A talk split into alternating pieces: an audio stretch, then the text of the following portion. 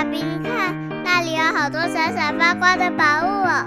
真的耶，宝贝，那就是传说中的十灾故事同心阁。我们赶快去一探究竟吧！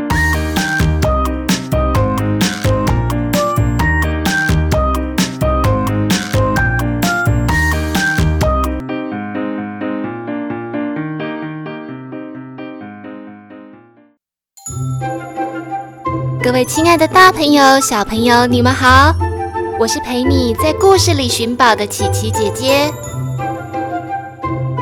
现在放暑假了，每天早上起床，只要一走出冷气房，就感觉到一股闷热。如果走到屋子外面，就会发现明明才早上七点多，就已经是艳阳高照、暑气腾腾了。天上只有一颗太阳。就已经这么热气逼人，如果天上有两颗太阳、三颗太阳，甚至是十颗太阳，哇，那该怎么生活啊？在《山海经》的神话故事里，就曾经有十个调皮捣蛋的太阳哦。这十个太阳是兄弟，他们都是天帝的儿子，长得很像乌鸦。身上却是披满了会发光的羽毛，它们不是两只脚，也不是四只脚，而是三只脚。当它们飞上高高的天空时，人们从地面上看，就会看到一大团闪亮亮的光芒，非常刺眼。这十个太阳兄弟住在最东边、最东边的东边，那里有一个海湾叫阳谷，阳谷的海里。长了一棵非常巨大的扶桑树。每天晚上，太阳兄弟就会各自挑选一根扶桑树的枝芽，在上面睡觉。到了早晨，扶桑树上有一只玉鸡会咕咕咕高声啼叫，把十兄弟叫醒。十个太阳兄弟每天轮流要负责升上天空，照亮大地。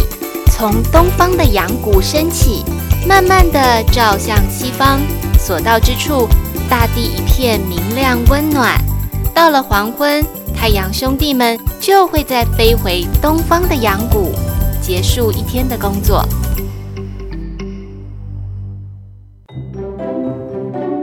就这样，十兄弟一天一个轮流上班，另外那九个待在阳谷的太阳兄弟。有时候会扑通扑通地跳进水里，洗个舒舒服服的澡，在水里拍着翅膀又叫又闹。因为啊，他们的身体就是个滚烫的大火球，这九个大火球很快的就会让冷却的水变热，冒烟又冒泡。原来啊，是他们浑身的高温把海湾的水都给煮滚了。有时候他们又懒洋洋的。靠在扶桑树上打瞌睡，数日子，一、二、三、四、五、六、七、八、九，啊，怎么还要九天才能轮到自己出门玩耍呢？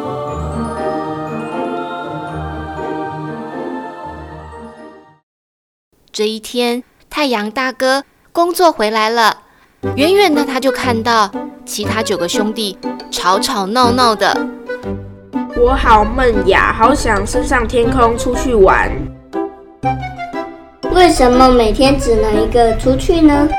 在这里好无聊啊，好想天天出门啊！大家七嘴八舌的抱怨起来。这时候，最顽皮的小弟小太阳说话了：“为什么我们不明天一起出去，痛痛快快的大玩一场呢？”真是好主意！十兄弟说好了，第二天要一起飞上天空，照亮全世界。第二天，扶桑树上的玉鸡一啼叫，大伙儿就迫不及待地冲上天，一起往西边飞去。十兄弟开心地在天空转呀转，发出浑身热力，在天上东奔西跑，玩起游戏来。不过，他们这下子可是闯下大祸了。这一天，人们发现整个世界比平常亮了十倍，也热了十倍。原本温暖刚刚好的阳光，现在是十倍的热力四射。十兄弟所到之处，原本绿油油的草地全都干黄枯萎了。本来鸭子自由自在划水的池塘，也都干涸了。十倍热力的阳光晒得人眼睛睁不开，皮肤刺痛。滚烫的大地让脚一踩下去就烫得跳起来，人们只能躲在屋子里等太阳西下。没想到十个太阳兄弟玩得太开心了，竟然都不打算回家。一天又一天过去，整个世界热得都要着火了。那个时候，国家的统治者是尧帝。他看到土壤干裂，水池蒸发，所有作物都被烤焦了，森林冒火，担心得不得了。他决定祭出重赏，寻找勇士来拯救大家。有一位神射手叫后羿，他爬上了最高的一座山丘，从背后抽出一把锋利的剑，拉满弓。看准了离他最近的太阳，咻的一箭，直直的向太阳射去，正中红心。中了箭的太阳在天空中拼命转动，落下满天的彩色羽毛，然后砰的一声掉到地上。大家都感受到一股强烈的地震，跑出来一看，在天上耀武扬威的太阳掉落到地面，竟然只是一只。三角乌鸦，后羿毫不迟疑，又抽出第二支箭，像闪电一样急速地射向第二个太阳，然后第三个、第四个、第五个，一个个太阳落到了地面，熄了火，火红刺眼的天空慢慢的暗淡下来，空气中的温度也慢慢降低。第六个太阳，第七。第八、第九个太阳也中箭落地了。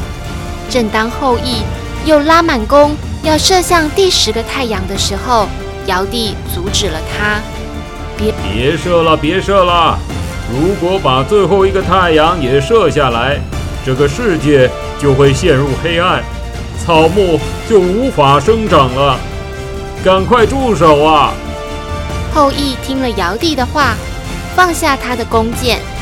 原本躲在家里的人们纷纷跑出来欢呼，世界总算恢复正常，大家又可以好好的生活了。神射手后羿力大无穷，一口气射下九个太阳，最后剩下唯一的一个太阳，只好乖乖的每天东升西落，好好的为地球工作，努力照亮大地。温暖这个世界。亲爱的小朋友，以上是琪琪姐姐分享秋天的童话《后羿射日》，一个太阳刚刚好，不多也不少。实在故事同心阁，我们下次再见喽。